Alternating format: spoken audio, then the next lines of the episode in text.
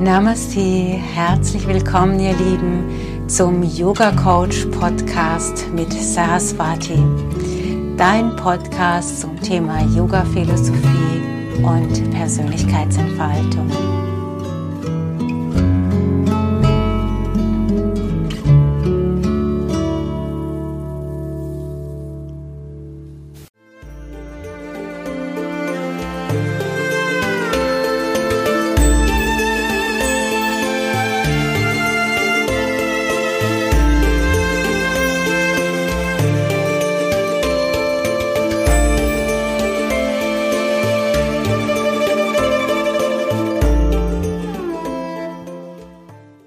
Herzlich willkommen zu einer neuen Folge von äh, Yoga Coach, unserem Podcast. Namaste, liebe Yogis da draußen. Namaste, Saraswati. Heute haben wir zum ersten Mal einen Gast dabei, den Mann von dir, Saraswati, über den wir schon sehr viel gesprochen haben in unseren äh, Episoden weil wir gesagt haben, wir brauchen äh, ein bisschen männliche Kompetenz heute. Haben vorletzten Podcast über den Einweihungsprozess der Frau gesprochen und daraufhin haben sich äh, Männer gemeldet und gesagt, sie hätten auch gerne eine Folge über den Einweihungsprozess des Mannes. Und wir haben daraufhin gesagt, okay, machen wir, aber dann brauchen wir dazu auch einen Mann. In dem Fall Uwe. Herzlich willkommen, schön, dass du bei uns bist. Ja, einen schönen guten Morgen zu dieser frühen Stunde, für mich zumindest. Ja, ich grüße auch alle Zuhörer. Ähm, und ähm, also mein Thema ist ja das Dualistische zu verlassen, von daher wirklich alle, aber speziell natürlich die Männer.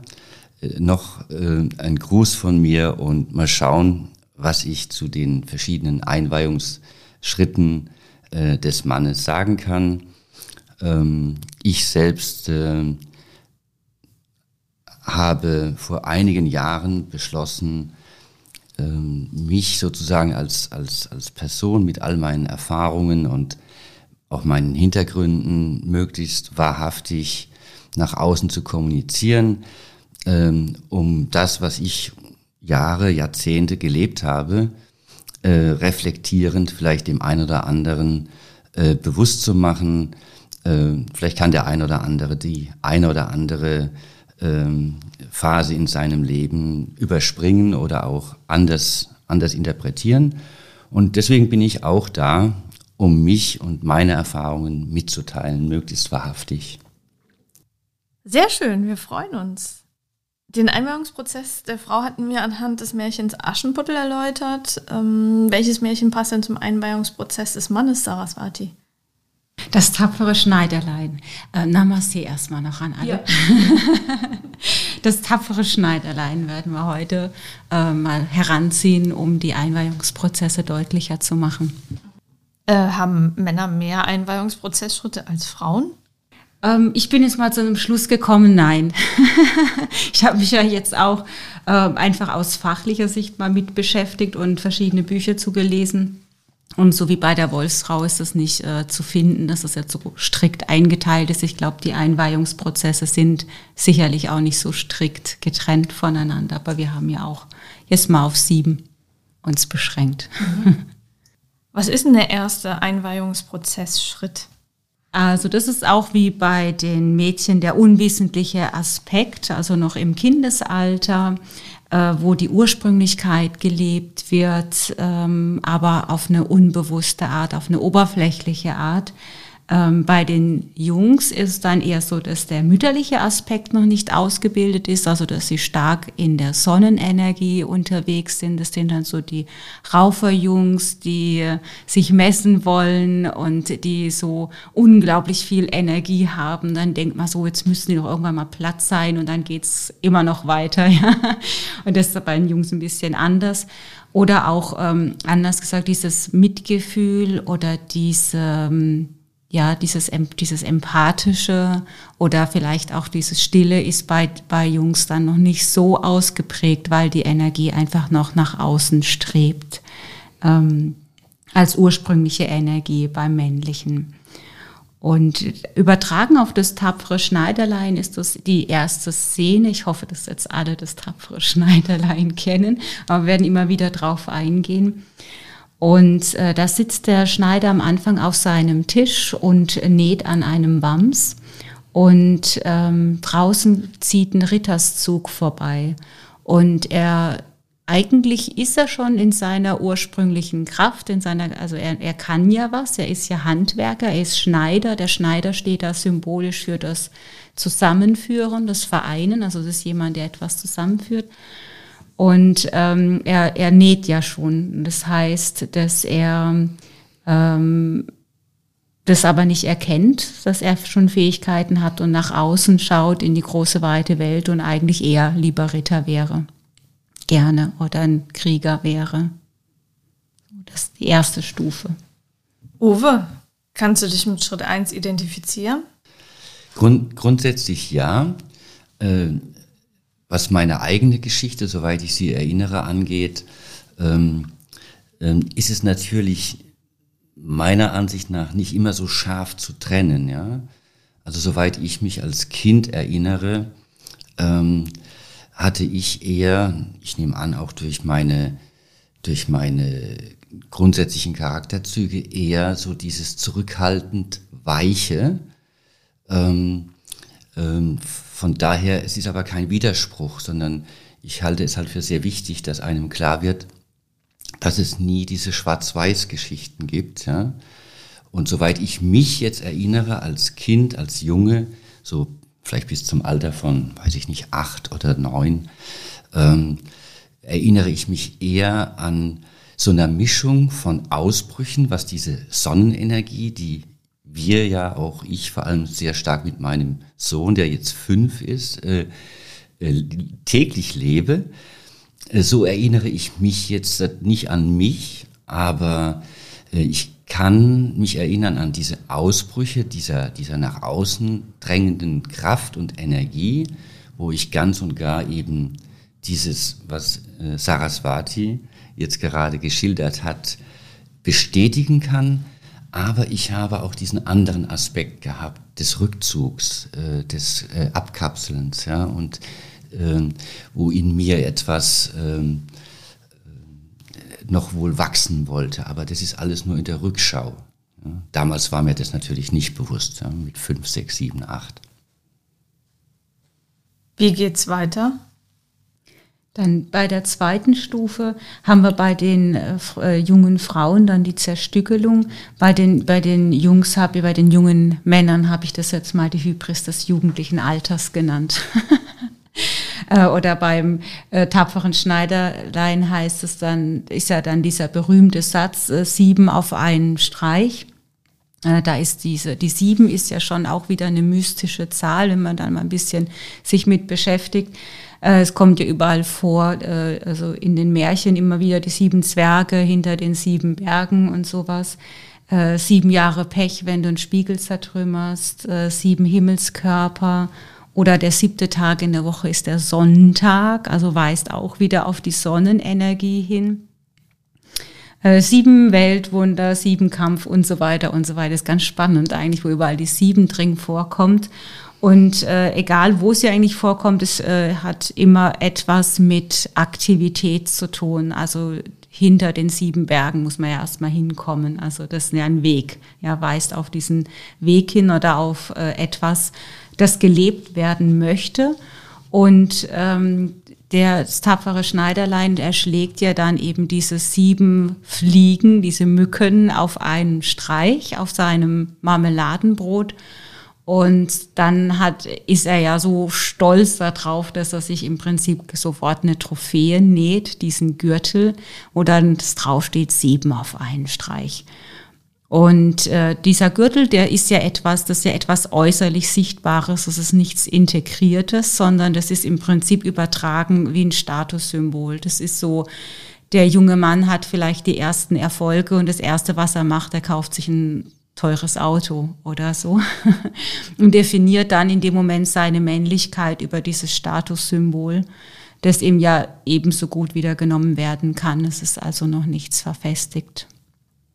Und da in, genau, das ist so erstmal diese, diese Hybris vielleicht. Also ich glaube, wir kennen das auch von, von jungen Männern, äh, von, von Geschichten, ja, dass sie vielleicht groß, so also ein Risiko auch, so risikofreudig auch äh, sind äh, und äh, Dinge machen, die vielleicht nicht so vernünftig sind und hoffentlich immer gut ausgehen. Ja, so das ist auch so diese Hybris einfach, die dahinter steckt, so diese Selbstüberschätzung. Äh, mir gehört die Welt. Äh, es kommt auch von der Sonnenenergie äh, plus dem Ding, ich habe jetzt so ein bisschen Macht, weil ich jetzt äh, darüber bestimmen kann, wie ich mein Leben gestalte. Uwe, hattest du auch ein Auto? Also ähm, bei mir drückte sich das äh, in erster Linie eigentlich so in der Rückschau äh, aus im Widerstand gegen meinen Vater. Also bei mir ging es dann weniger um dieses Thema äh, Auto und äh, so im jugendlichen Alter äh, möglichst viele Mädchen kennenlernen und so weiter, sondern es drückte sich eher im Widerstand gegen, sagen wir mal, ältere Herren aus. Ja? Also meinen Vater, äh, ich ging ja dann mit knapp 16, 17 aufs Schiff. Mein damaliger Chef war auch so ein, so ein, so ein, so ein, so ein, so ein Widerpart, wo ich auch in meiner Hybris, ja, so sehe ich das heute auch tatsächlich, in meiner Überheblichkeit, ähm, äh, nichts oder wenig gelten ließ, außer meiner eigenen Sicht auf die Welt. Ja. Also bei mir drückte sich das weniger in materiellen Zielen aus, sondern eher in diesem Kampf gegen die Alten, ja, in diesem Widerstand, äh, was deren Sicht auf die Welt anging und äh, ihre Interpretation.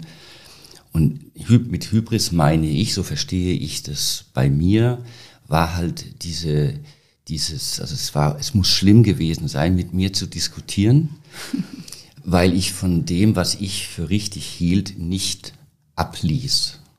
Und äh, mit sehr viel Widerstand äh, durch die Welt ging, mit sehr viel Kampf.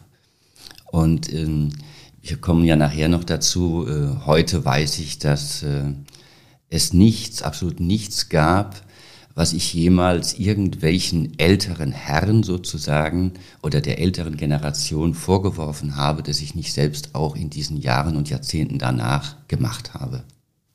Ist für den äh, zweiten Entwicklungsschritt charakteristisch, dass die Männer da äh, quasi sehr von sich überzeugt sind? Ja, auf jeden Fall. Also davon, davon gehe ich aus. Ja. Das ist allerdings auch eine, also ziemlich sicher auch eine gesellschaftliche Konditionierung ist, ja, dass man so eine Rollenzuschreibung hat und als Junge, als Mann von anderen Männern natürlich auch so ein Bild vermittelt bekommt, ähm, dem man dann in einer gewissen Form auch nachstrebt. Ja? Also inwieweit es in unserer spirituellen Natur liegt oder auch in unserer wirklichen inneren Natur, das wage ich zu bezweifeln. Also ich gehe eher davon aus, dass wir da ganz viel von außen geprägt werden. Also ich kann mich bei mir noch erinnern, ich war da in dieser Phase in den 70ern, ja, ich bin ja schon etwas älter, also 8, 58 für jene, die es genau wissen wollen, äh, dass ich diese ganzen Comics, diese Marvel-Comics verschlungen habe. Spider-Man, Hulk, äh, was es da halt so alles gab, ja. Und ähm, ich äh, habe niemals irgendeine Ausgabe verpasst und das war so diese, diese Welt, die natürlich auch eine Rolle spielte, ja. Also Sieger zu sein, zu gewinnen, ähm, bei allem, was ich in mir auch an, an, an Weichheit und auch in meiner damaligen Wahrnehmung vielleicht als Schwäche empfunden habe, zu kompensieren durch die Superhelden. Also das war eine, eine, eine wichtige Kompensationsquelle, ja. Also dieser Spider-Man, der da halt irgendwie als normaler Junge im Prinzip unterwegs ist, dann diesen Biss von der Spinne bekommt und dann Superkräfte entwickelt, ja. Das war dann so diese Imagination, diese, diese Vorstellungswelt, ich gehe jetzt raus und morgen kriegt der eine einen, also irgendein Mitschüler, der mir blöd gekommen ist, der kriegt dann einen auf den Deckel, ja. Weil ich jetzt halt auch äh, ganz anders bin als das, was ich in mir spürte, ja. Also ich hatte immer dieses, diesen Zwiespalt zwischen dem, wie ich mich selbst fühlte und wahrnahm und wie ich gerne gewesen wäre. Groß, stark. Also ich glaube schon, dass viel Gesellschaftliches dabei ist, aber ich glaube auch schon, dass es echt auch angeboren ist. Also wenn, wenn wir jetzt unseren Sohn anschauen, also da würde ich jetzt, klar, der hat jetzt natürlich auch Marvel. Aber ich habe schon das Gefühl, dass da so irgendwie diese, diese Hybris irgendwie auch schon einfach mitkommt. Also der ist also ja von sich ja auch sehr überzeugt. ja, ja. Also ich, äh, das, ist, das schließt sich ja gar nicht mhm. aus. Also die, die, die, die Verbindung von dem, was ich sage und was du sagst, ist eine aus meiner Sicht ganz einfache. Nämlich, ähm, es ist alles in uns angelegt. Und dann gibt es halt von innen und von außen Einflüsse, die gewisse Anlagen zum, zur Manifestation bringen und andere nicht. Mhm. Also angelegt ist alles, ja. Äh, was aber dann ins Leben kommt oder was wir ins Leben lassen, äh, hängt dann halt aus meiner Erfahrung halt vom, vom Außen ab, ja. Übrigens aber auch natürlich, inwieweit es Außen Aspekte, die eben auch noch da sind, sieht oder nicht sieht. Wie meinst du das? Ja, wenn meine, wenn, wenn ich als Junge äh, meine Verletzlichkeit, ja, meine Angst zeige, dann hängt es halt entscheidend davon ab, wie mein Außen darauf reagiert.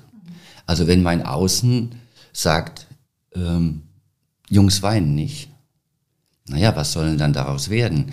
Das sagt man mir einmal, das sagt man zehnmal. Irgendwann habe ich das halt verinnerlicht, ja, und dann weinen Jungs nicht. Ja? Und das geht dann so weit, dass ich noch nicht mal in den Keller gehen kann, um zu weinen, ja, weil ich habe keinen Zugang mehr dazu. Mhm. Und äh, wisst ihr, was ich gerade denke? Also zwei Sachen. Erstens, das ist so eine Phase, in der die Frau in die Selbstzweifel geht. Äh, die Pubertät habe ich da gerade vor Augen. Und das Zweite, du hast mir gerade Antworten auf so viele Fragen geliefert. Vielen Dank, weil ich sitze immer in Konferenzen und merke, ich bin sehr kritisch mit mir selbst und die Männer, die gehen da rein, gleiche Voraussetzungen und sagen, ich bin der King, ähm, ich hab's drauf. Und die sind auf der gleichen Sachebene. Das erklärt so viel. Vielen Dank. Ja. ja. Punkt 3? Punkt 3, gehen wir weiter auf die Wanderschaft. Aber vielleicht noch ganz kurz noch etwas, äh, das mir wichtig erscheint. Ähm, ähm, auch wenn jetzt Saraswati diese verschiedenen Stufen relativ gut abgrenzt, für mich ist äh, entscheidend, dass viele dieser Stufen auch noch nachwirken. Das heißt, es gibt über Jahre und Jahrzehnte in uns allen äh, immer etwas, das ähm, vielleicht auch, auch, auch aus dem inneren Kind heraus immer wieder zum Tragen kommt. Also man kann einfach jetzt nicht sagen, von äh, der Geburt bis zum achten Lebensjahr ist dieses und dann vom achten Lebensjahr bis, was weiß ich, Pubertät äh, läuft das ab, sondern das sind so Mischformen. Und ich bin überzeugt davon, dass gerade das, was du jetzt schilderst, dass da ähm, nicht komplett gelebte Anteile aus diesen vergangenen Jahren der Entwicklung dieser Männer oder dieser Menschen zum Tragen kommen. Ja? Denn wenn sie äh, im Grunde genommen all diese Aspekte hätten leben dürfen, dann bräuchten sie sie jetzt nicht in diesen Konferenzen und in diesen Besprechungen leben. Und dann wäre vielleicht gar nicht mehr so ein großer Unterschied zwischen ja, dem, was wir Mann und Frau nennen. Ja?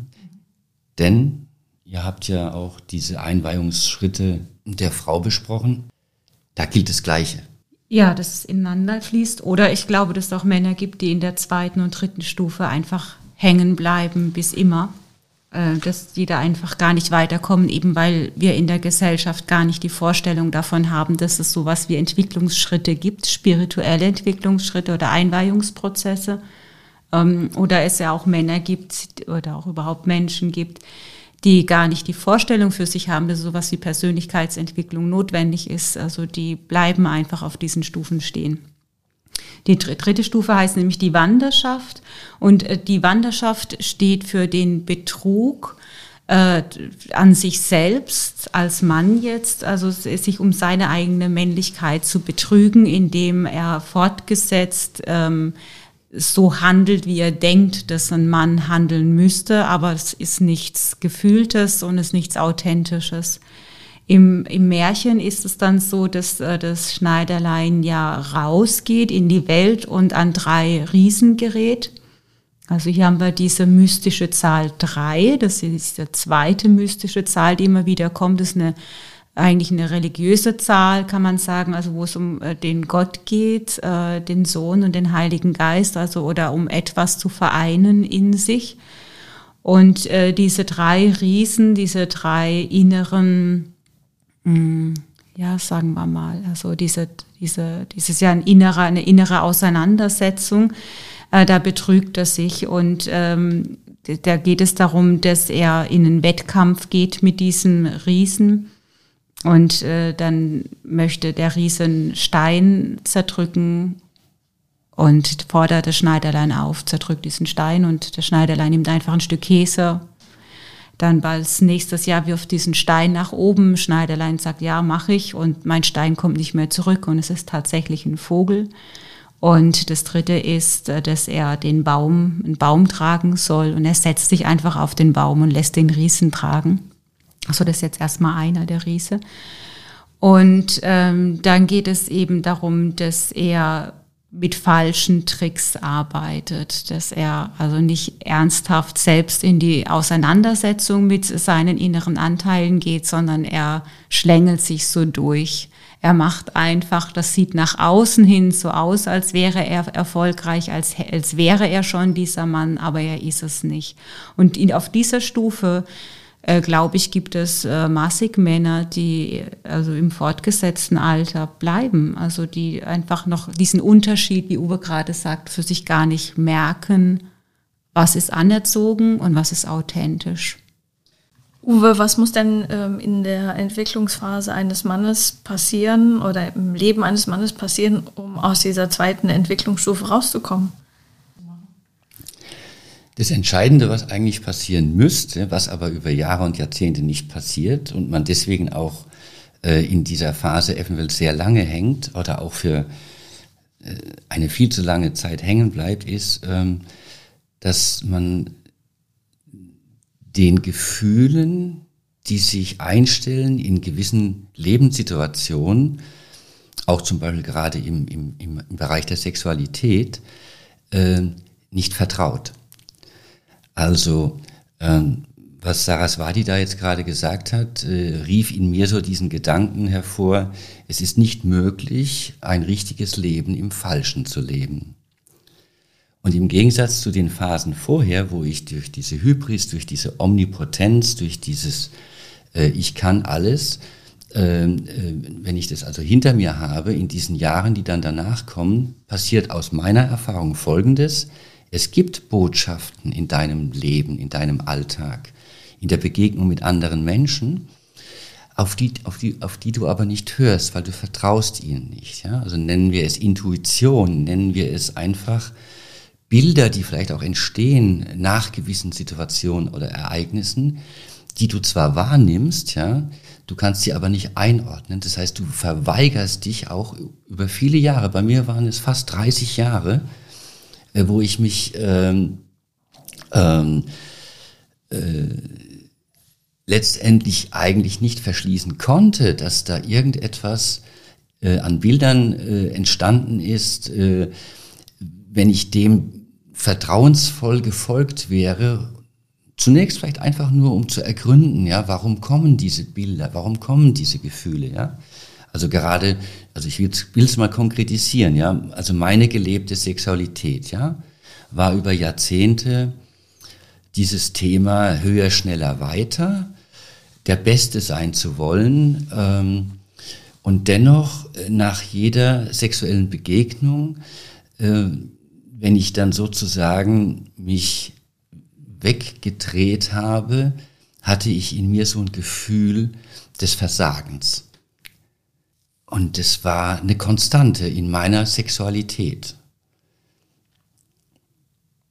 Egal was die Person gesagt oder auch nicht gesagt hat oder getan hat. Gestöhnt hat. Ähm, okay. Ja, ich weiß ja nicht, ob unsere Zuhörer das so konkret wissen wollen.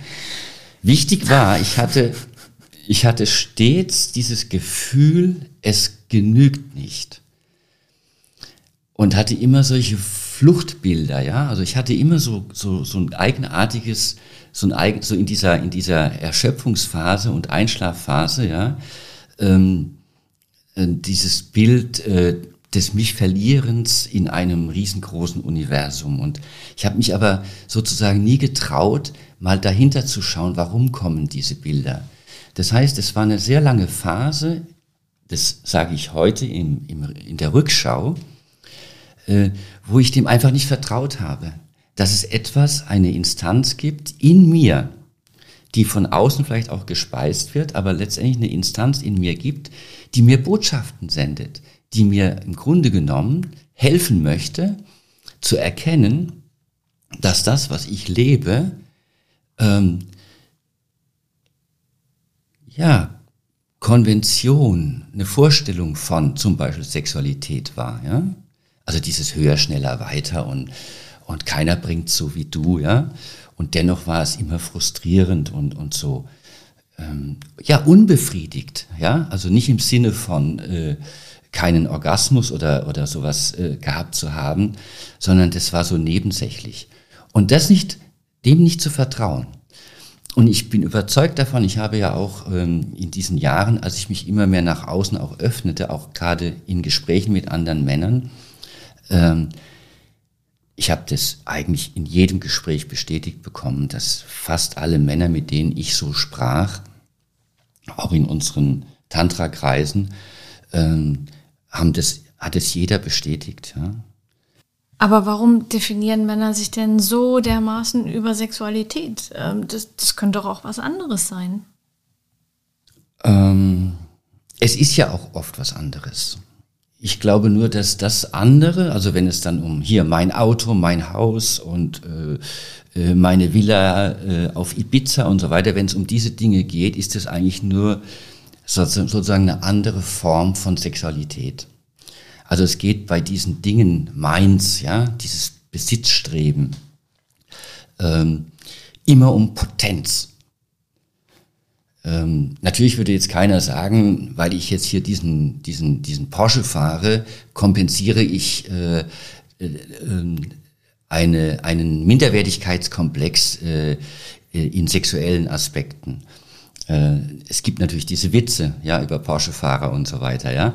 Äh, und von daher ist in diesem Klischee auch ein Stück weit Wahrheit. Äh, ich denke, die Sexualität ist natürlich ein ganz wesentlicher Aspekt unseres Lebens, des Lebens insgesamt, aber auch unseres menschlichen Lebens, ähm, an der wir lernen können. Weil es A, etwas biologisch Triebhaftes in uns ist, ja, das uns halt auch letztendlich ja, zur Reproduktion bringen möchte. Das ist einfach der, das Prinzip des Lebens. Aber die Sexualität, egal wie wir sie leben, äh, gibt uns äh, einen großen Erfahrungsraum, ob wir ihn nutzen oder nicht. Ja? Und deswegen ist die Sexualität steht aus meiner Sicht im Zentrum. Okay, das habe ich verstanden. Das, was du jetzt gerade angesprochen hast, also diese, äh, das ist eigentlich schon die vierte Stufe. Ähm, also, dass der Mann eben spürt, das ist höher, schneller, weiter, das bringt ihn nicht ans Ziel. Mhm. Äh, oder auch diese Unio Mystica, wie sie im Mittelalter genannt wurde, diese Vereinigung aller isolierten Aspekte oder wie wir im Yoga sagen, vielleicht auch die Kundalini-Erweckung, wo es darum geht, dass die Sonnen- und die Mondenergie im Mann dann auch ausgeglichen ist. Das heißt, dass eben auch weibliche Aspekte angeschaut wurden, also innere Bilder, Intuition, äh, Gefühl, Gefühle zu beobachten und zu forschen. Das ist, äh, das wird der Mondenergie zugeordnet. Also damit kann man sagen, dass er dann in eine Balance gekommen ist, in eine innere Balance gekommen ist, woraus ja dann wieder eine neue Kraft entsteht. Ähm, in unserem Märchen begegnet das Schneiderlein dem König, also das ist ja der innere König dann, der diesen Betrug erkannt hat. Also diese Instanz in ihm merkt, okay, das, was du da lebst, das ist ja noch gar keine Männlichkeit. Und der König bietet ihm an, wenn er äh, jetzt noch, wenn er drei äh, Prüfungen besteht, dann bekommt er sein eigenes Königreich und die Prinzessin, also seine innere Anima. Mm, also die Aufgaben bestehen darin, eben die zwei weiteren äh, Riesen, die im Wald wüten, äh, zu beseitigen. Und äh, das ist die erste Prüfung. Und ähm, der geht das Schneiderlein in den Wald und wirft, äh, nimmt dort eine Vogelperspektive ein. Das heißt, er setzt sich auf den Baum nach oben, sieht die zwei Riesen auf dem Boden schlafend liegen und er bewirft sie einfach mit Steinen. Also da kann man sagen, er weckt sozusagen diese inneren Traumata oder inneren Blockaden. Er beschwört sie hinauf, um sie dann anzuschauen und aufzulösen. Dieser Blick von oben ist eben diese, ja, diese therapeutische Sicht oder diese Coach-Sicht, wo er äh, dann auf seine Themen schaut. Und ähm, genau, das ist äh, die vierte Phase. Ähm, die er bestehen kann, eben weil er diese innere Balance hat. Und wie das dann geweckt wird, äh, warum das äh, dann so ist, dass er mal diese weiblichen äh, Aspekte in sich anschaut, denke ich, ist äh, oft eine, eine Krise auch der Auslöser. Also zum Beispiel die Frau trennt sich oder ist jetzt fremdgegangen oder irgendetwas äh, oder vielleicht ein Elternteil ist gestorben, irgendetwas, was den Mann zum Aufwecken bringt an der Stelle. Äh, vielleicht wird er auch krank, vielleicht bekommt er auch irgendwie eine schwerwiegende Erkrankung oder, oder merkt, äh, ich kann so mit diesem Tempo gar nicht weitermachen, weil ich gerade einen Burnout habe oder eine Depression habe oder sonst irgendwas. Und, äh, oder es erfüllt einen einfach nicht mehr. Der merkt einfach, es erfüllt mich nicht immer höher, schneller weiterzugehen. Äh, und ich kann auch energetisch diesen Kraftaufwand nicht mehr aufbringen. Und das ist so dann der Punkt, äh, wo etwas ins Wanken kommt, wo dann die Chance besteht, diese, diese Balance zu finden. Also sich mal auch Auszeiten zu gönnen und Ruhepausen zu gönnen und es aushalten zu können, eben nicht immer der Beste zu sein, weil er mehr und mehr erkennt, da gibt es etwas anderes in mir, das gesehen werden möchte. Und dieser innere König begleitet ihn dann dabei. Dann äh, die fünfte Stufe können wir dann weiter oder wolltest du noch zur vierten Stufe? Ja, also zumindest ähm, soweit ich das für mich äh, verstehe, war das bei mir. Also ich sage ja, ich möchte einfach, wenn, dann nur von mir e-, ehrlich sprechen, war eigentlich dann, dass ich so, ähm, so ab 40, 40, 42, 43, ähm, ich hatte den Eindruck, dass ähm, ähm, dieses ganze Strampeln, dieses, ähm, dieses ähm, immer höher, schneller, weiter und dieser, auch dieser, es war oft so dieser Gedanke, ja, jetzt muss ich halt das noch, das muss ich jetzt noch irgendwie regeln und vielleicht noch, noch ähm, dieses und jenes äh, in Ordnung bringen und dann wird es irgendwie gut. Also das ist so eine, so eine, so eine, ja fast so ein, so, so ein mystisches Denken, ähm, mit dem man sich so über die Zeit rettet. Ja?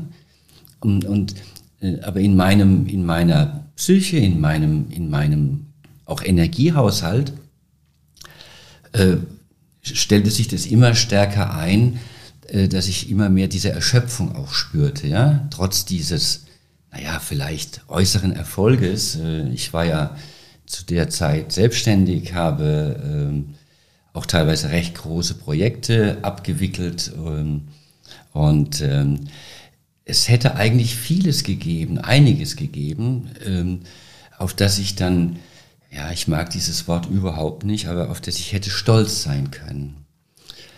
Aber das stellte sich nicht ein. Stattdessen stellte sich eigentlich immer mehr so ein Erschöpfungszustand ein. Ich saß manchmal zwei Stunden vorm, vorm Rechner, hätte eigentlich Rechnungen schreiben müssen die dem Konto auch gut getan hätten und ich habe es nicht gemacht. Ich saß da und war weg, aber unbewusst weg. Ich saß einfach da am Schreibtisch und äh, habe mich auch aus dem Familienleben zurückgezogen.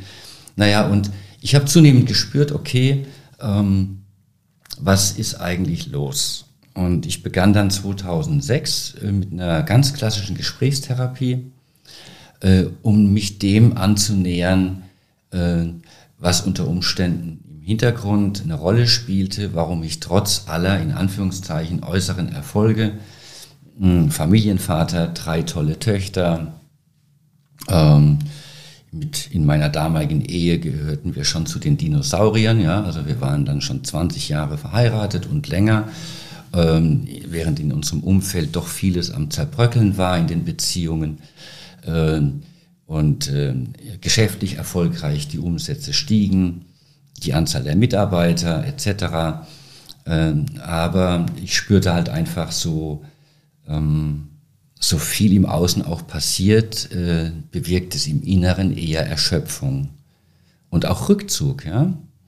Ich kam mir manchmal vor wie, wie so eine Figur, die halt an Fäden gezogen wird. Wenn ich dann beim Kunden war, war ich der große Zampano, der vor nichts Angst hat, der alles, alles irgendwie macht, der sich jeder Aufgabe stellt, ja, äh, auch wie das tapfere Schneiderlein und selbst kleinste, in Anführungszeichen, Erfolge versucht so darzustellen, als wäre es jetzt irgendwie die Welt aus den Angeln gehoben zu haben. Aber ich selbst spürte natürlich, dass es nicht so war. Wie auch immer, ich begann dann eben mit dieser, mit dieser Gesprächstherapie, habe dann einiges an Familienaufstellungen gemacht und äh, habe mich eigentlich dann tatsächlich in dieser Phase meines Lebens ab etwa 2006 zunehmend meinen inneren Themen gestellt. Und das war für mich äh, ganz wichtig, weil mir klar wurde, dass dieses, dieser Versuch in einem Rahmen, der nicht meiner war, etwas Richtiges zu machen, das wurde mir dann in diesem Prozess halt bewusst. Ja? Also bedeutet, du hast die ähm, gesellschaftlichen ähm, Erwartungen erfüllt und die Standards, die sind aber nicht unbedingt deckungsgleich mit dem, was man eigentlich will. Ähm, und da sind wir relativ schnell auch wieder bei dem Thema Authentizität und zu sich selbst stehen können, richtig? Ja, aber da ist ja der erste Schritt überhaupt mal, wer ist das, dass ich ich oder mich nenne? Also was, was ist es überhaupt? Ja. Und ähm, ich vergleiche das immer mit, äh, mit äh, einem, einem Prozess.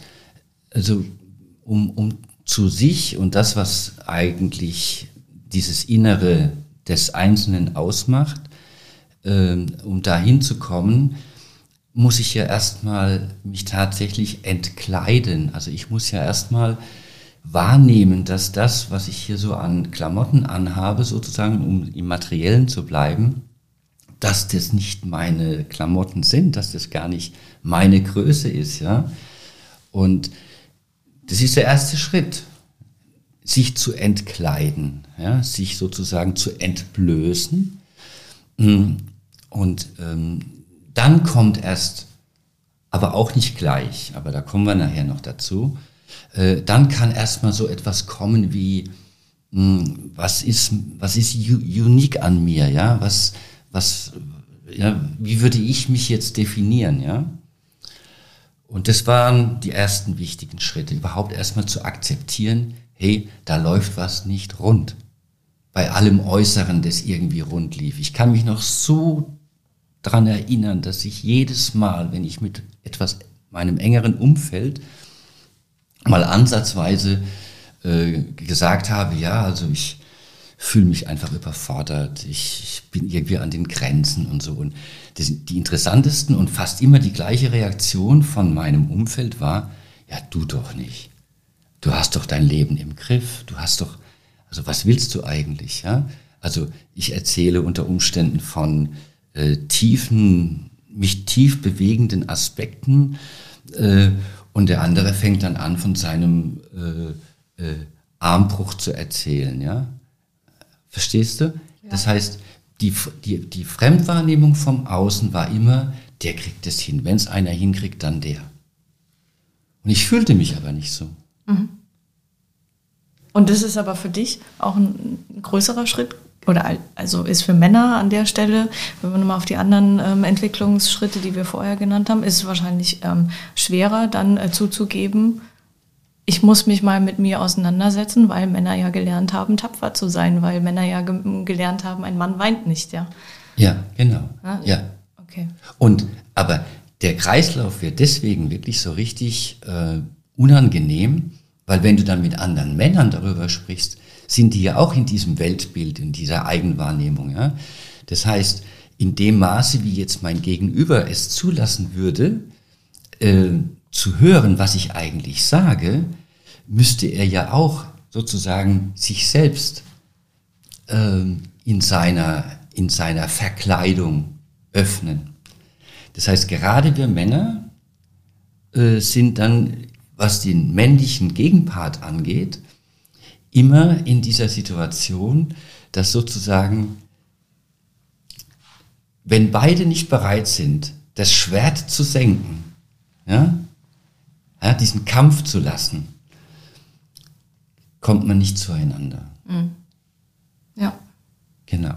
Also die Rüstung abzulegen, und das fällt halt vielen Männern schwer, bis, bis hin zu, es ist nicht möglich.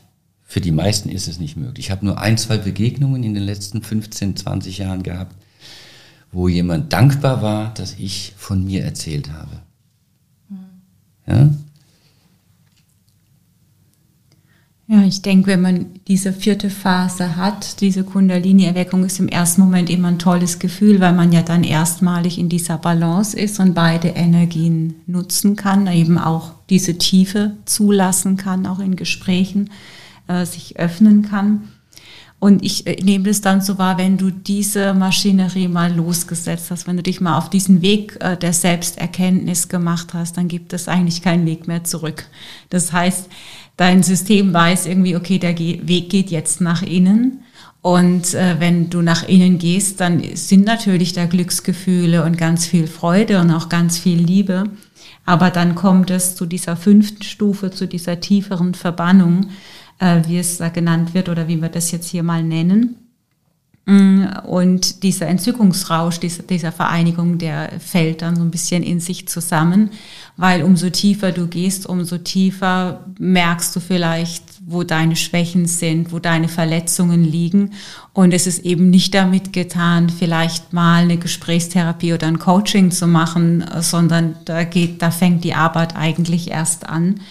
Und äh, da ist äh, diese zweite Aufforderung vom inneren König an den Schneider, dass er sich jetzt auf den Weg machen soll. Äh, Moment, äh, ist das ja genau, das, dieses Einhorn, dieses wilde Einhorn im äh, Wald einzufangen. Und das Einhorn ist, äh, steht für mystische Kraft. Das Einhorn ist ein weibliches Symbol. Äh, und diese mystische Kraft vom Einhorn ist ja nicht sichtbar. Nur außer dieses Horn an der Stirn macht es erkennbar. Und äh, das Schneiderlein lässt die, das Einhorn einfach durch den Wald rennen, er lässt sich jagen und versteckt sich dann hinter einem Baum und das Einhorn rammt das Horn in den Baum. Und das Einzige, was er dann macht, ist, er sägt das Horn ab, legt einen Strick um den Hals des Einhorns und hat es damit gefangen. Also wir können auch sagen, dass der Mann an der Stelle äh, seine Intuition äh, vertraut, seiner Intuition vertraut dass er, und dass er entsprechend Verantwortung dafür übernimmt, dass er seiner Intuition den Fort, äh, Vortritt gibt, im Gegensatz zu dem, was er früher gemacht hat, nämlich seinem Kopf, seinem, seinen Ideen den Vortritt zu geben. Dafür steht dieser Strick um den Hals, also er zügelt äh, er, er zügelt hier dieses Pferd, diese mystische Kraft und nutzt das für seine eigenen Ziele, für das, was für ihn dann wichtig ist. Das ist die fünfte Stufe. Zum Einhorn kannst du, hast du ein inneres Einhorn? naja, also ich meine, Entschuldigung, Teil des Bildes ist aber auch, dass das Mystische an diesem Einhorn ähm, ein Stück weit natürlich auch zerstört wird.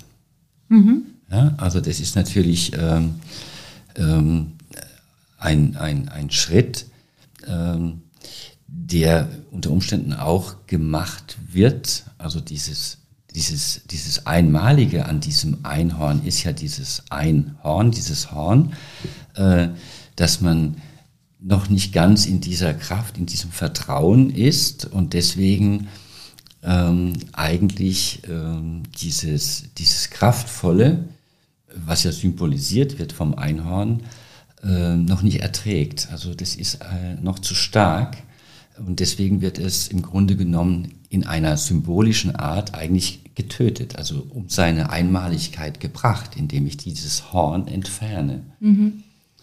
Und ähm, ich kann das auch für mich nur bestätigen, dass äh, wenn man sich selbst begegnet, ähm, was auch immer dann äh, da so in einem passiert, ist es nichts, von dem man jetzt einfach sagt, ach toll, sondern es ist auch etwas, ähm, es ist so wie wenn man ein Gerüst vielleicht verlässt, das einen getragen hat oder vermeintlich getragen hat und man demontiert selbst ja, in seinem Prozess dieses Gerüst. Und ähm, es ist noch kein komplettes Vertrauen in das, was an Kraft, an, an, an, an Selbstverständlichkeit auch da ist.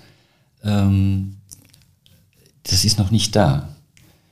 Und deswegen sind es immer auch manchmal so, so, so, so changierende Phasen, wo man im Grunde genommen vertraut, sich dann auch in dieser Leichtigkeit und in dieser Kraft äh, spürt.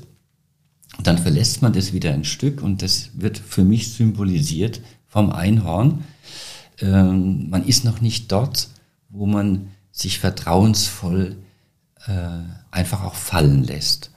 Ja, deswegen muss man immer noch bändigen und, und so weiter. Ja? Also das ist jetzt nichts, das man einfach so erfährt ach, und dann ist es einfach da, sondern mhm. es ist immer etwas, dem man halt auch misstraut, ja, und, und äh, äh, wo man auch in einem längeren Prozess dieses Vertrauen in dieses vermeintlich eigene, bei dem noch nicht sicher ist, ob es das eigene ist, eben, das muss man lernen. Ja?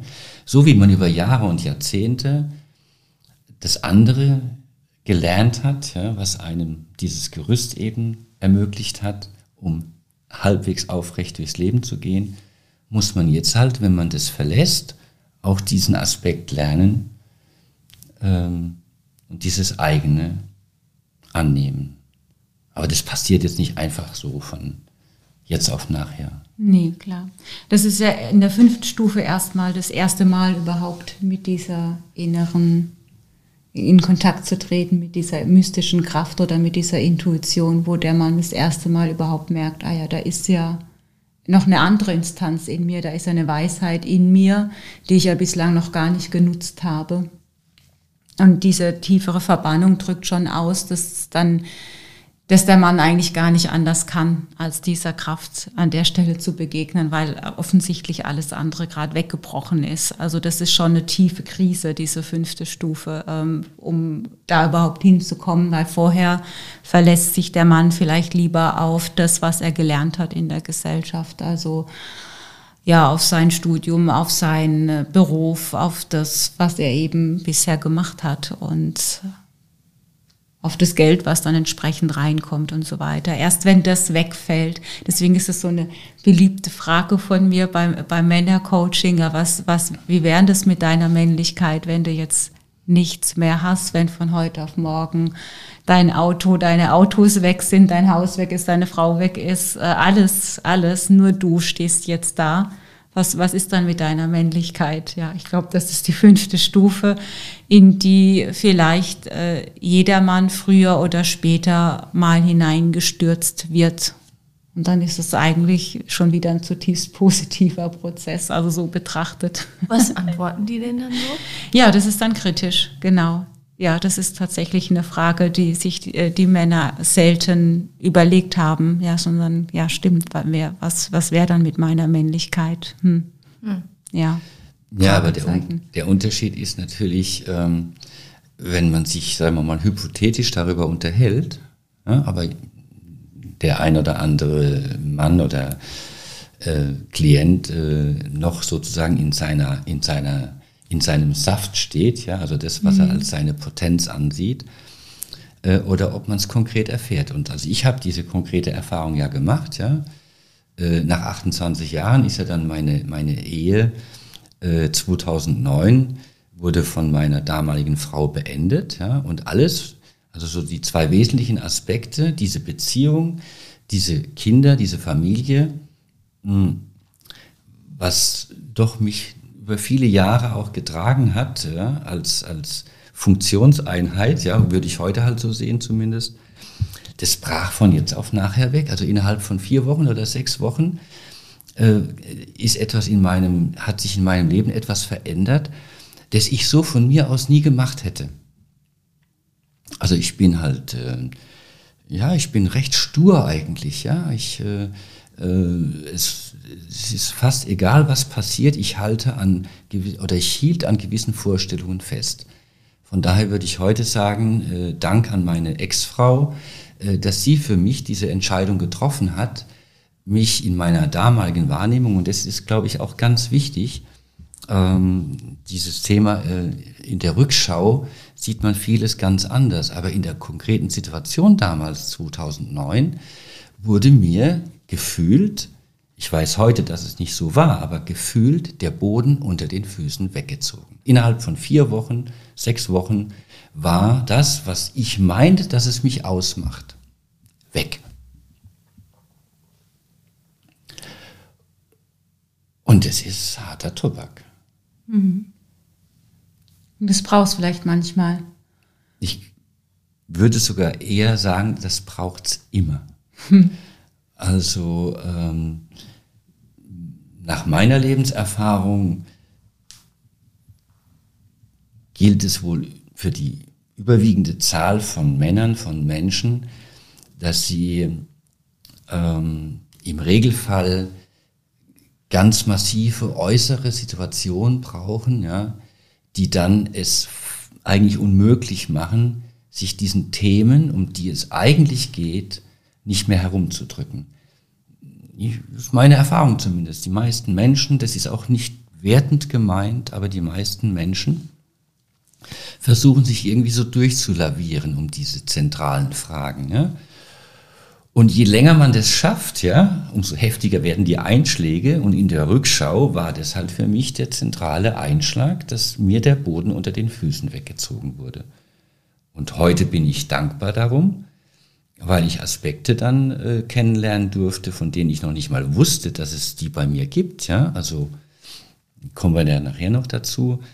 Aber dieses einschneidende Erlebnis war jetzt keine körperliche, keine gesundheitliche Geschichte, sondern dieses, diese Beziehung, dieses, dieses, dieser, dieses Wegbrechen des für mich ganz Selbstverständlichen, von dem ich ausging, dass ich das zu, bis zu meinem Lebensende leben werde, diese Beziehung und diese Familie, war von jetzt auf nachher weg.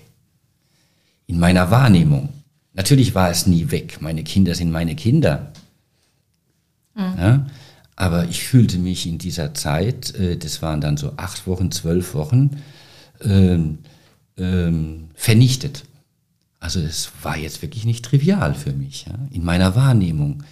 Natürlich, heute sage ich, es war nie weg. Ich wurde nicht zerstört. Aber mein Gefühl war, okay, warum überhaupt weitermachen? Und es ist halt diese Identifizierung mit dem Äußeren, die da einfach nochmal angeschaut wird und festgestellt wird, okay, das alles bin ich nicht und ich kann sehr wohl auch ohne äh, dem Außen ähm, ja in meine Kraft finden oder mal gerade auch ohne dem Außen in meine Kraft finden.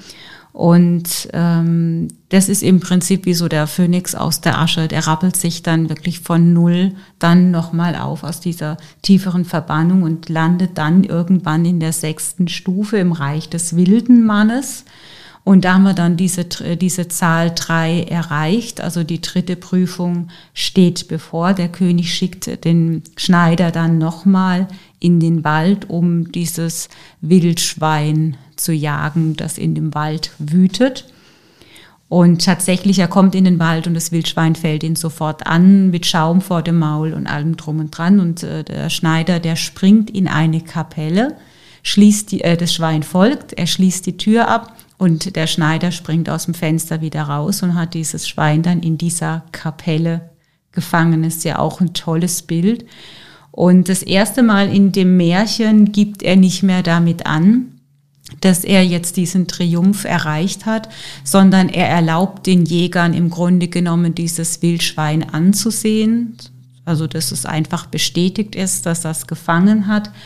Aber er macht da kein, keine, keine Freudentanz mehr außenrum. Das Einzige, was er macht, und das ist wichtig, er fordert seinen Lohn vom König ein. Er möchte die Prinzessin heiraten, also diese Vermählung mit seiner inneren Anima.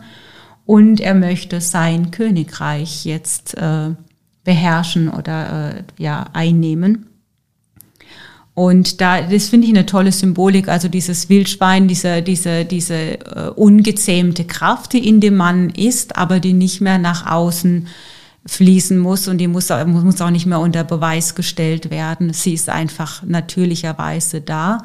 Und die Kapelle steht ja für, für eine Religion. Also das ist etwas Gesellschaftliches, etwas, ähm, was eine äußere Form wo dieses Wildschwein jetzt drin gefangen ist. Aber der Schneider verlässt ja diese Kapelle. Das heißt, er braucht diese äußere Form nicht mehr, sondern hat diese innere Weisheit in sich entdeckt. Das heißt, er hat die direkte Anbindung an das universelle Wissen oder die Verbindung zum Göttlichen, so wie er das äh, für sich dann auch ähm, immer auch empfinden möchte. Das ist die sechste Stufe. Das heißt, der wilde Mann ist nicht nach außen hin wild, aber innerlich schon. Er ist innerlich frei äh, und ungebunden und im, äh, aber äußerlich ruhig und medit meditativ. Das heißt, er hat auch ähm, diese, dadurch, dass er diese Tiefe in sich kennengelernt hat, strahlt er das auch nach außen hinaus. Willst du mit dem nächsten, mit dem letzten noch weitermachen oder sollen wir Uwe noch kurz fragen? Uwe? Zu dem vorher Gesagten ähm, ist mir noch ganz wichtig, ähm, was zusammenbricht, ist ja nicht unbedingt das, das Physische, das Materialisierte, also das, was im Außen ist, sondern was eigentlich zusammenbricht, ist ja unser Konstrukt. Mhm. Also unsere Vorstellung von etwas, ja, also von uns selbst, von unserem Leben, wie wir unser das, was wir Zukunft nennen, äh, gestalten wollen und so weiter. Also es ist immer ein Konstrukt, das zusammenbricht. Das muss man sich auch klar machen. Ja? Das meinte ich ja damit. Meine Kinder waren meine Kinder und äh, sind es auch geblieben, ohne jetzt diese Ehe fortzuführen. Ja, und hier vielleicht zu dieser Stufe, von der Saraswati gerade gesprochen hat. Da kann ich nur aus meiner Erfahrung sagen, also ähm, ich habe ähm, in einer, in einer außergewöhnlich schönen Situation habe ich äh, diese Erfahrung der Allverbundenheit gemacht. Und äh, äh, was für mich da halt auch wichtig ist, ich haderte danach auch wieder, viele Jahre sogar, das nicht festhalten zu können. Also dieses Geschenk, das ich da, das ich da erfahren durfte, ähm, äh, die Aufhebung jeglicher Trennung, und das ist das, was ich fühle, was damit gemeint ist, ja, was Saraswati da gesagt hat, das aber nicht konservieren zu können und so wie auf Knopfdruck. Das sind dann wieder diese alten Strukturen und Denkmuster, in denen man sich befindet, dass man dieses Schöne, dieses äh, Beglückende dann auch reproduzieren möchte und festhalten möchte. Und es hat ein paar Jahre gedauert, bis ich für mich erkannt habe, dass es festhalten zu wollen nichts anderes ist als das, was ich ja Jahrzehnte vorher auch gemacht habe. Nur habe ich jetzt sozusagen mein, das Objekt meiner Begierde geändert. Ja? Aber es war dasselbe Prinzip. Und genau dieses Prinzip zu verlassen, ist das Eigentliche die eigentliche Menschwerdung im Sinne von, ja, sich äh, ähm, ohne zu wollen, dem, dem zu begegnen, was ist, frei von Konstrukten, von der Idee von etwas. Habe ich verstanden. kommt jetzt das Finale. Das kommt das Finale, die siebte Stufe, das wilde Brautpaar, die Vereinigung der Gegensätze. Und ähm, da ist es so, dass der, der Schneider im Schlaf spricht, während die Prinzessin schon neben ihm liegt. Und der Schneider äh, verplappert sich während dem Träumen sozusagen und es wird deutlich, sieben auf eine, einen Streich sind keine sieben Krieger gewesen, sondern waren einfach diese sieben Fliegen. Und die Prinzessin, also seine innere Anima, erschrickt so ein bisschen und geht zum König, zu dieser höchsten Instanz in ihm und sagt, du, das, das ist ja nur ein Schneider, den du mir da jetzt ins Bett gelegt hast. Ähm, das kann ja nicht sein mit dieser Herkunft, äh, dass das jetzt, äh, ja, dass er jetzt der König hier werden soll. Sie stellt es nochmal in Frage. Und der König sieht das auch so und schickt seine Gehilfen los und verspricht seiner Tochter, ja, okay, wir, wir nehmen diesen Schneider und verbannen ihn in den Wald. Und jemand, ein innerer Diener oder ein Diener in diesem Märchen ist dem Schneider zugetan und verrät ihm diesen Plan und äh, dann kann der Schneider darauf reagieren und er tut so, als würde er im Schlaf nochmal reden. Und natürlich, er, er greift nochmal seine Herkunft auf. Ja, ich bin dieser Schneider. Also er macht es deutlich, dass er dieser Schneider war. Aber in der Zwischenzeit hat er diesen Kampf mit den Riesen gehabt, das Einhorn gefangen, das Wildschwein und, und, und. Und er, er, er wiederholt es nochmal und dann die, die Dienerschaft des Königs, die ihn eigentlich hätte verbannen sollen, hört es und bekommen, die bekommen so viel Respekt, dass sie sich wieder zurückziehen und sich nicht trauen dann den König, den neuen König vom Thron zu stoßen. Also in dem Moment nimmt der Schneider den Platz auf dem Thron voll ein. Also auch diese inneren Stimmen, dieses innere Schwanken, dieses innere Fragen. Darf ich mit dieser Herkunft, die ich habe, überhaupt König sein? Verlässt er dann und dann integriert er sein Mannsein oder sein Menschsein, sein, seine Identität vollkommen mit sich das heißt, er ruht absolut in sich. Und es kann auch niemand mehr von außen erschüttern. Er bleibt einfach auf diesem Thron. Mhm. Wie sah denn das Finale bei dir aus? Naja, ganz so einfach ist es natürlich nicht. ähm, es ist aber auch nicht schwer. Ähm, also, äh, wie ich ja vorhin schon sagte, es ist ja jetzt nicht so, dass da ein Schalter umgelegt und auf einmal ist alles irgendwie anders. Ähm, das, was hier für mich symbolhaft durch die Prinzessin und auch durch den König und die Helfer äh, symbol, symbolhaft dargestellt wird, ist ja eigentlich nichts anderes als das, ähm, das Außen und auch deine alten Muster. Die sind ja jetzt nicht einfach getilgt und gelöscht, sondern die sind ja noch da. Sie sind vielleicht nicht mehr so tief. Das heißt, das, was im Grunde genommen ähm, aus meiner Erfahrung passiert ist, dass, äh, dass es immer wieder ein, ein, ein, ein, ein äh, ja, zwei Schritte vor einen zurück, ja, und das Außen ähm, ist ja nicht immer so, äh, dass die jetzt das, was du an innerer Kraft und auch an, an selbstverständlichem Sein eben entwickelt hast. Im Übrigen äh, geht es für mich am Ende ja um diese Aufhebung des Dualismus. Ja? Also ich äh, reagiere mittlerweile nicht allergisch, aber ich will nicht mehr darüber sprechen, was ich als Mann bin. Das interessiert mich nicht. Das interessiert mich nicht. Oder eine Frau, die jetzt äh, mir gegenüber sitzt, äh, ähm, versuche ich auch, oder ich, ich definiere sie nicht mehr so als, als Frau, als, als Objekt, ja, womöglich noch äh, von sexuellen Fantasien oder Begierden, sondern ähm, äh, wenn ich das noch spüre, dann sind es meine alten Muster. Und das ist das, was ich mit dieser Prinzessin so mal äh, empfinde. Das sind immer noch so Fragmente des noch nicht ganz überwundenen, das auch aus meiner jetzigen Sicht und Erfahrung gar nicht ganz überwunden werden muss, weil äh, dieses immer wieder Hineinspülen des Alten äh, führt ja zu immer mehr Bewusstheit. Ja?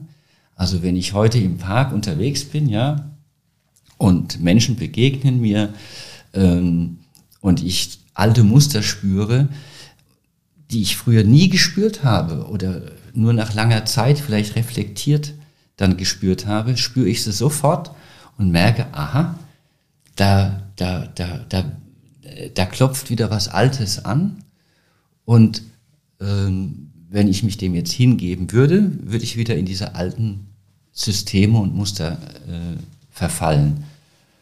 Und ähm, für mich bedeutet Freiheit dieses Bewusstsein sofort oder sehr schnell zu haben, ey, da greift wieder die alte Kralle nach mir. Dieses alte dualistische Schema, ja. Also, ja. Und das ist, also meine Freiheit besteht heute darin, ähm, dass ich zunehmend immer deutlicher und immer stärker äh, dem vertraue, was ich fühle, was ich spüre, sowohl auf dieser gefühlten Ebene als auch auf der körperlichen Ebene. Und äh, ich es versuche auszuhalten, dass das nicht jedem in meinem Umfeld gefällt. Das gefällt nämlich nicht jedem. Was passiert denn eigentlich, wenn du auf Männer triffst, die in der zweiten, dritten Entwicklungsstufe hängen geblieben sind und sich äh, über die Statussymbole immer noch äh, definieren? Ja, also ähm, ich versuche überhaupt nicht in irgendeiner Form zu analysieren, zu verstehen, auf welcher Stufe sie stehen. Das Einzige, was ich all diesen Männern und Menschen anbieten kann, ist, dass ich von dem erzähle, was ich erfahren habe und spüre. Denn ähm, mehr als einen Impuls zu setzen beim Gegenüber, dass er sich selbst hinterfragt, mehr kann ich nicht machen. Und ich sage es jetzt so ordinär, vielleicht kannst du es ja rausschneiden, es ist mir scheißegal, was der draus macht. Ja. Es ist mir nicht wichtig, was der Gegenüber draus macht, wenn ich, wenn ich versuche, ähm, einen Impuls zu setzen, nicht absichtlich, sondern indem ich von mir erzähle und von meiner, von meiner, von meiner Lebenserfahrung, von meinen Erfahrungen. Und ob er dann für sich feststellt, ey, äh, klar, hier mein Auto, mein Haus, meine Frauen und, und so weiter, mein, mein ganzes materielles Dasein, das muss er dann für sich entscheiden. Das habe ich verstanden, okay. Aber ähm, du hattest vorhin das eindrückliche Bild, ähm, als es um das Thema Verletzlichkeit ging mit den zwei Schwertern. Ne? Also du kannst nur das Schwert herabsenken, wenn der andere das auch tut. Ähm, jetzt, wenn ich das auf dieses Bild übertrage, dann hast du gar kein Schwert mehr, weil du, also ich eine These, kannst gern widerlegen. Dann hast du aber kein Schwert mehr, weil du das Gefühl hast, ist ja gar nicht nötig. Der andere hat aber das Schwert noch. Ja. ja. Was passiert denn dann in so einer zwischenmännlichen Kommunikation, nicht menschlichen, männlichen Kommunikation? Im Regelfall ziehe ich keine Rüstung mehr an. Ich zeige mich in meiner, in meiner, äh, in meiner Verletzbar Verletzlichkeit. Ich zeige mich einfach. Mhm. Nicht in jeder Situation, aber ich ziehe keine Rüstung mehr an. Was passiert mit dem anderen? Senkt er dann das Schwert? Es kommt vor, ja.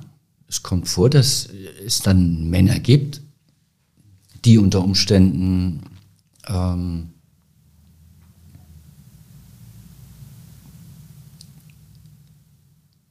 berührt, berührt sind, dass sie ihre Rüstung ablegen können.